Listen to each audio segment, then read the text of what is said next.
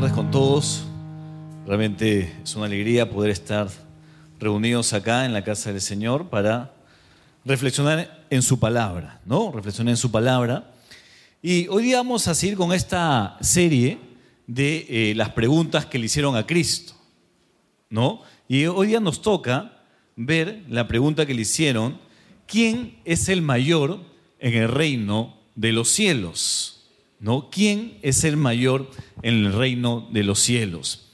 En la última semana, en esta semana, estuve revisando eh, los perfiles, por ejemplo, y requisitos para que alguien postule a un cargo de gerencia, ¿no? Cuando alguien está buscando trabajo y quiere eh, postular, por ejemplo, a cargo de gerencia, uno ve el perfil de la persona, ¿no? Lo que el puesto requiere. Entre ellos destacan habilidades como liderazgo, por ejemplo, comunicación, referente a lo académico, piden títulos, maestrías y doctorados, y en lo personal piden cualidades como puntualidad, responsabilidad y un largo etcétera, ¿no? Todas estas son habilidades y valores buenos que debemos cultivar, ¿sí? Es algo bueno. Pero no encontré en ningún perfil en los que estaban disponibles en la web, ¿sí? No encontré ningún perfil en que el requisito se pida, por ejemplo, humildad y servicio. ¿Ok? Por lo menos en los, eh, en los puestos de trabajo de alta gerencia no encontré estos requisitos. ¿Ok? Encontré los que les mencionaba. Puede ser que en otros puestos estén, pero en estos puestos no. No encontré humildad, servicio, ¿no? Más bien otros, otros valores. Queda en evidencia que los estándares y los valores del mundo son, son diametralmente opuestos a los del reino de los cielos. Vamos a reflexionar hoy día y vamos a contestar, ¿qué Jesús les contesta a sus discípulos cuando le dicen él, ¿quién es el mayor en el reino de los cielos? Es decir, ¿será lo mismo, serán los mismos valores que el mundo busca o serán otros valores, serán diferentes? Vamos, por ejemplo, en Juan 17, 16, Jesús lo expresó en su oración por los suyos. Él dijo, no son del mundo, como yo tampoco soy del mundo. Entonces, los valores, ¿verdad?, eh, del reino son diferentes a lo que el mundo nos plantea. Y esta pregunta es importante porque nos debe llevar a una reflexión profunda de dónde están nuestros valores. Con esto en mente, acerquémonos al texto de hoy que se encuentra en Mateo capítulo 18, verso del 1 al 5. Dice lo siguiente, en aquel tiempo los discípulos vinieron a Jesús diciendo, ¿quién es el mayor en el reino de los cielos? Y llamando Jesús a un niño, lo puso en medio de ellos lo puso en medio de ellos y dijo, de cierto os digo que si no os volvéis y os hacéis como niños, no entraréis en el reino de los cielos. Así que cualquiera que se humille como este niño, ese es el mayor en el reino de los cielos. Cualquiera que reciba en mi nombre a un niño como este, a mí me recibe. ¿Ok? Ese es el texto que vamos hoy eh, a, a, reflexionar. Para poder entender correctamente este texto, debemos entrar al contexto del pasaje. ¿Qué es lo que estaba sucediendo antes que los discípulos hicieran esta pregunta? ¿no? Porque de pronto aterrizamos en Mateo 18 y los discípulos hacen esta pregunta. Pero hay un contexto. Marcos y Lucas nos narran la historia o la misma historia con diferentes detalles. Uno va a encontrar en estos evangelios diferentes detalles que los que narra Mateo. Sin embargo, los tres evangelios, estos evangelios sinópticos, los tres eh, nos dan la misma antesala a la pregunta de los discípulos. Los tres nos ponen el mismo contexto en la cual los discípulos hacen esta pregunta. Y el contexto es que Jesús antes de que los discípulos le preguntaran ello, anunciaba su muerte otra vez. Es decir, antes que los discípulos preguntaran esto, Jesús les estaba hablando que tenía, que era necesario que Él fuera a la cruz y a dar la vida para rescatar a la humanidad. Ese es el contexto de esta pregunta. Ahora, esto nos muestra que hay una falta de empatía, hay una falta de, parte de los discípulos de entender por lo que Jesús estaba pasando. Jesús estaba declarándoles lo que le venía, el sufrimiento que iba a sufrir en la cruz del Calvario, y de pronto los discípulos en el camino, ¿verdad? Llegan a Cafarnaúm y le dicen, Jesús, ¿quién es el mayor de los reinos en el reino de los cielos? Pareciera, ¿ok? Y de hecho hay eh, un desfase en lo que Jesús les estaba diciendo y lo que los discípulos después preguntan. Ahora, esta pregunta en cualquier otro contexto podría ser apropiada, incluso podría ser hecha con buena intención para conocer la motivación correcta acerca de los valores del reino. Pero no fue así, no es el contexto. Marcos nos explica que la razón de esta pregunta era otra. ¿Ok? La razón de esta pregunta era otra. Es como si eh, un familiar nuestro nos dijera, miren, eh, tengo, me va a pasar esto, ¿no? Esto es algo trágico, tengo una enfermedad. Y que nosotros después de algún, algunos momentos le preguntamos, le preguntemos, ¿y qué voy a heredar? ¿Qué me vas a dejar? Sería totalmente inapropiado, ¿verdad? O sea, no digo que es una mala pregunta, ¿verdad? Pero quizás lo podemos postergar para más adelante, ¿ok? Pero cuando alguien está pasando una situación muy difícil o de repente se entra una enfermedad, preguntarle eso sería totalmente inapropiado. Ese es el contexto en que los tres evangelios, Mateo, Marcos y Lucas, sitúan la pregunta de los discípulos. ¿No? Falta de empatía, falta de cariño, falta de comprensión hacia lo que Jesús iba a pasar. Entonces, la real motivación e intención de los discípulos no nos los cuenta Mateo, sino Marcos nos cuenta por qué los discípulos hicieron esta pregunta. Y se encuentra en Marcos 9:33 y ahí nos explica la razón de la pregunta. Dice, y llegó a Cafarnaúm y cuando estuvo en casa, Jesús y sus discípulos, les preguntó, ¿qué disputáis sobre vosotros en el camino? Mas ellos callaron porque en el camino habían disputado entre sí quién había de ser el mayor. Entonces, vamos entrando en el contexto. Jesús está viniendo de Galilea hacia Cafarnaúm. En ese tránsito, Jesús les explica, les abre su corazón de que él es necesario que vaya a la cruz a sufrir y a morir por la humanidad. En ese trayecto, ¿verdad? A llegar a Cafarnaúm, los discípulos se olvidaron de lo que Jesús les dijo y empezaron a discutir entre ellos, ¿no? Como dice el texto, dice que disputaban, ¿no? Entre ellos, quién iba a ser el mayor en el reino de los cielos. ¿No? Evidentemente, eh, los discípulos tenían en mente que Jesús iba a establecer un, un reino terrenal, ¿no? Que iba a conquistar Roma, etcétera, etcétera, y que ellos seguramente iban a ocupar puestos importantes en el gobierno de Jesús.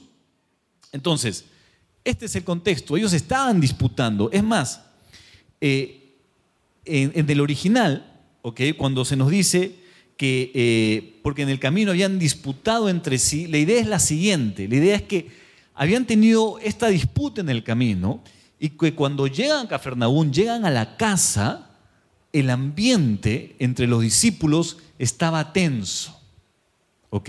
Estaba, eh, como se dice, cargado el ambiente.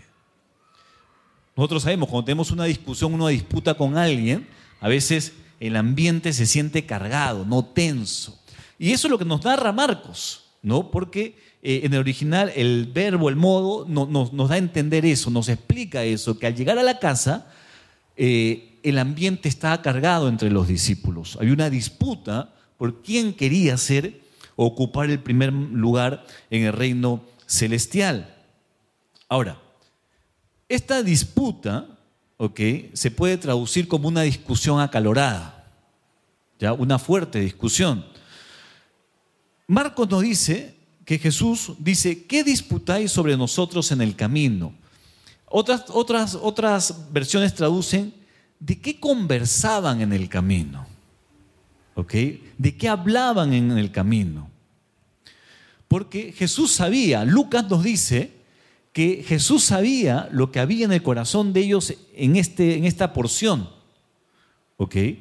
Y es como decir, Jesús sabía lo que estaba sucediendo, pero él quería que de alguna u otra manera los discípulos confesaran qué es lo que estaba sucediendo. Pero el texto nos dice, mas ellos callaron. Es ese silencio cuando uno se siente avergonzado, ¿verdad? Es ese silencio cuando uno dice, mm, creo que no hice la, pregunta o no contesté de manera adecuada, ¿no? Es el silencio que ellos tienen, eh, los discípulos. Ahora, vemos en ello, vemos en ello, ¿ok? Que Jesús les hace la pregunta. Y ahora sí podemos volver a Mateo, capítulo 18, ¿no? Los discípulos preguntan, ¿quién es el mayor en el reino de los cielos? Inmediatamente Jesús invita a un niño hacia él mismo. El texto nos dice, en Mateo capítulo 18, que Jesús invita eh, a un niño a acercarse a él. Ahora, podemos, eh, por la palabra griega, ¿ok? podemos saber más o menos qué edad tenía este niño. Ustedes saben que, la, Biblia, cuando habla del nacimiento de Cristo, ¿no? cuando nace en el pesebre, utiliza la palabra brefos en el original. Brefos es un niño de pecho, ¿verdad? Es un niño de pecho que recién ha nacido o un niño que amamanta. Pero aquí no se utiliza esta palabra. Mateo no utiliza esa palabra. Mateo utiliza la palabra paidión. ¿Ok? Y paidión es un niño, ¿ok? Eh, crecido a medias. Es un niño que podría tener de dos años para arriba, de dos años hasta un preadolescente, no un puerto. ¿Correcto? Entonces, estamos hablando aquí que Jesús trae a sí mismo, invita a un niño que probablemente, esto es, no es 100%, pero probablemente tendría entre 5 a 10 años. Por la forma que el texto nos narra, ¿no? Que lo llama, lo invita y lo pone en medio de sus discípulos. Entonces, Jesús toma como ejemplo para responder esta pregunta a un paidión, a un niño crecido, ¿no? O que la traducción literal sería niño crecido a medias, es decir, que no ha llegado al desarrollo total. La historia nos dice que Jesús sigue el método rabínico de enseñanza. ¿no? En el capítulo 18, se nos dice que él toma al niño y lo pone junto en medio de los discípulos. Ahora, Jesús está a punto de decir algo importante. ¿no? Jesús está a punto de decir algo que tendríamos que prestar mucha atención. ¿Por qué? Porque Marcos nos dice lo siguiente. Marcos 9:35 nos dice, entonces él, Jesús, se sentó y llamó a los doce y les dijo. Es decir, esto era tan importante que Jesús utiliza el método rabínico de enseñanza. ¿Y cuál era el método rabínico de enseñanza? Tomar asiento, no el rabino se sentaba y llamaba a sus discípulos cuando quería decir algo importante. Entonces lo que Jesús hace aquí es captar la atención de sus discípulos para que ellos sepan que lo que tiene que decir es realmente importante. Y también nosotros debemos prestarle mucha atención a lo que Jesús nos quiere decir. Es decir, debemos sentarnos a los pies del Maestro, ya que Él va a hablar acerca de la importancia o los requisitos o la condición para entrar en el reino de los cielos. Entonces, es realmente importante. En el versículo 3 dice, y dijo, de cierto os digo que si no os volvéis y os hacéis como niños, no entraréis en el reino de los cielos. No solamente Jesús eh, entra, ok, bajo el método rabínico de enseñanza, sino lo que dice es realmente importante. Y quizás en nuestras traducciones se pierda, en otras traducciones puede ser un poco más claro. Porque la idea es la siguiente, es, y dijo, ok, amén. En el original es, kai, legos, amén. O sea, y dijo, amén. Es una palabra que nosotros utilizamos mucho, el amén, ¿no? Oramos y siempre decimos, amén, ¿no? Y eso quiere decir, así sea, que sea tu voluntad, ¿no? Tiene diferentes traducciones. Pero en esta, eh, en esta parte, lo que Jesús está tratando de decir es lo siguiente. Les digo, dos puntos, solemnemente. O sea, el amén ahí tiene una importancia vital para lo que va a decir. Es como Jesús dijera, les digo, o, mejor dicho, traducimos, ¿no? Le dijo, les digo la verdad. O como Jesús dijera, les digo solemnemente, les digo, o por lo tanto, ¿no? otros traducen por lo tanto, como si fuera algo contundente, esa es la idea, ¿ok? De algo contundente. Y les dice, de cierto os digo, que si no volvéis y os hacéis como niños, no entraréis en el reino de los cielos. Si uno se da cuenta, Jesús no responde en primera instancia a la pregunta. ¿ok? De los discípulos.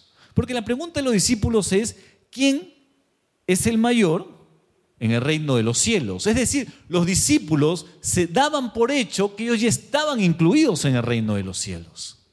Y Jesús no responde su pregunta. Lo que quiso decirles Jesús, en otras palabras, si podríamos parafrasear, es lo siguiente.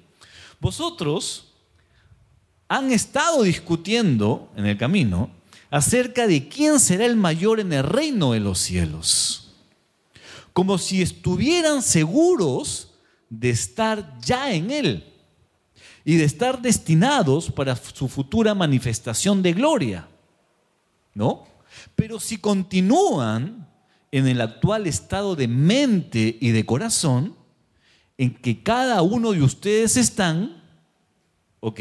Ansioso de ser grande que más grandes que sus compañeros y de señorar sobre ellos, serán excluidos, entonces muy ciertamente ni siquiera entraréis en el reino de los cielos. Y es que Jesús eh, nos centra, ¿verdad? Es que Jesús eh, nos ayuda a comprender que para estar en el segundo paso, primero hay que dar el número uno. Y los discípulos ya dan por sentados que ellos ya estaban en el reino de los cielos. Cuando vemos más adelante, ¿verdad? Que Pedro lo traiciona, los demás lo dejan, etcétera, etcétera. ¿Ok? Entonces Jesús está colocando eh, cómo o los pasos para ingresar en el reino de los cielos. Y pasa hoy en día. Muchas personas creen que ya están en el reino de los cielos. Muchas personas ya creen que son salvas. Creen que al morir les esperará la vida eterna, pero no es así. Porque hay requisitos, como lo que vamos a ver en este pasaje, que Jesús demanda antes de que podamos entrar al reino de los cielos. Entonces, Jesús pone en primer lugar las cosas claras, ¿no? Los discípulos tenían que volverse y convertirse. Entonces, es interesante lo, que esta palabra significa volverse. ¿ya? Esta palabra en original significa darse la vuelta. ¿ok? Es decir, si estoy yendo para allá, es más o menos muy claro al concepto de arrepentimiento, ¿no? Si estoy yendo para acá, darme la vuelta y ir en sentido contrario. Lo que le está diciendo Jesús es que ustedes están por el camino que no lleva al cielo. Y les dice claramente a los discípulos eh, que si no os volvéis, o sea, tendrían que hacer un cambio. Pero en, el original es, un, es una llamada más o menos algo así, es cambia ya. Es un cambio ahora, no lo postergues. Es, eh, es, por eso es que eh, el amén, ¿no? Ese llamado solemne, porque nadie tiene la vida comprada. Y Jesús les está diciendo, tienen que volverse ya. ¿Y qué más dice? Y os hacéis como niños. Ese hacéis puede traducirse como convertirse. Y otra vez, la fuerza es convertirse ya. No se puede esperar más tiempo. Entonces Jesús exige a sus discípulos y a nosotros también nos convirtamos de nuestra ambición mundanal, del vulgar egoísmo, hacia la forma que son o que es un niño. Y acá vamos a ver, ese llamado. Porque nadie entrará al reino de los cielos, dice Cristo, si es que no nos convertimos, si es que no nos hacemos como niños. Entonces, vamos viendo la urgencia del llamado de Cristo. ¿Ok? Vamos viendo la urgencia del llamado de Cristo. Entonces, en primer lugar, Cristo les advierte que tienen que convertirse. ¿Sí? Y que tienen que, hacerse y convertirse como niños. ¿Y cómo es un niño? Acuérdense que lo que hace Jesús es invita a un niño, lo pone en medio de ellos, ¿sí? Imagínense la escena, esa escena de enseñanza rabínica, ¿no? Están sentados, Jesús lo pone en medio de sus discípulos y les dice que tienen que volverse y hacerse como un niño. ¿Y cuáles son las cualidades de un niño que todos podemos reconocer? Los niños son sencillos, los niños generalmente, ¿no? Hablan con franqueza, son obedientes, desobedecen por supuesto, pero estamos hablando acá de las cualidades generales, son humildes, ¿ok? Confían. Son tan confiados que nosotros los adultos tenemos que enseñarles, ¿verdad? Oye, ten cuidado si alguien te invita a algo, no te llama en la calle, etcétera, etcétera. Entonces Jesús nos está diciendo que el requisito para entrar en el reino de los cielos es que nos volvamos como niños. Y Jesús va a destacar una de las cualidades de los niños, y es la humildad. Es que para poder aceptar a Cristo como Salvador, uno tiene que tener o volverse como un niño. ¿Sabe por qué? Porque el Evangelio es una locura, como dice Pablo. Un Dios que muere en la cruz. Un Dios débil que muere en la cruz. Cuando las demás eh, religiones o mitos hablan de dioses poderosos, ¿verdad? Dioses eh, que castigan a, a la humanidad, al universo, tenemos aquí a un Dios que va a una cruz. Entonces, para que alguien pueda aceptar a Cristo, pueda aceptar el Evangelio y entrar al reino de los cielos, tiene que ser como un niño. Tiene que creer en la muerte salvífica de Cristo, sin cuestionar como lo hacen los niños, ¿verdad?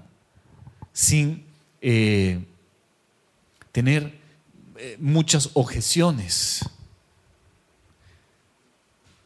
Y es, es cierto, porque si no podemos nosotros armar muy bien un pensamiento para no creer en Cristo.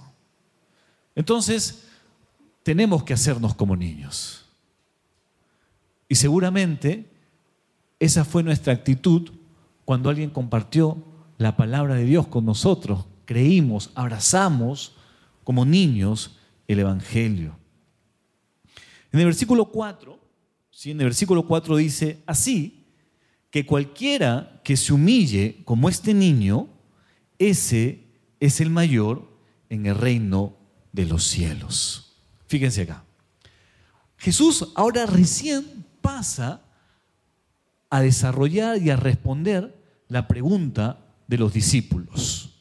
O sea, ya los ubicó, ya les dijo cómo tienen que hacer para entrar al reino de los cielos y recién le responde, ¿ok? ¿Quién va a ser el mayor en el, reino, en el reino de los cielos? Y dice, cualquiera que se humille como este niño, como este paidión. Y la cualidad que Jesús destaca en este niño es la humildad.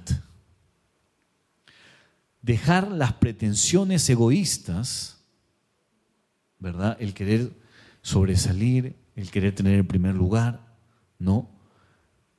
Este niño es, así son los niños humildes. Ellos no están buscando el primer lugar. Un niño puede jugar con, un niño de alta sociedad, con un niño de baja, ¿no? No hace esa distinción. Somos nosotros los adultos que a veces le enseñamos eso a los niños. Pero un niño generalmente es humilde. Y Jesús está buscando que nosotros también seamos humildes como un niño. ¿no? Los que tenemos hijos, sabemos cómo son los niños, ¿no? en esa humildad, en esa sencillez de corazón. Pero también es algo importante, que en el versículo 6 Jesús enlace esa humildad del niño con el creer, porque dice, y cualquiera que haga tropezar a alguno de estos pequeños que creen en mí.